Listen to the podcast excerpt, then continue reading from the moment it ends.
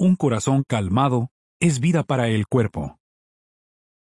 Estas palabras, que se escribieron hace tres mil años, las encontramos en Proverbios 14:30, y son solo un ejemplo de la sabiduría de la Biblia.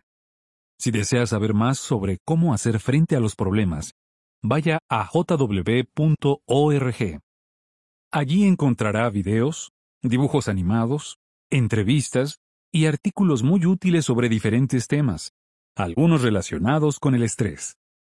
Estos son algunos ejemplos. Para los matrimonios. Cómo resolver problemas conyugales. Cómo llevarse bien con los parientes.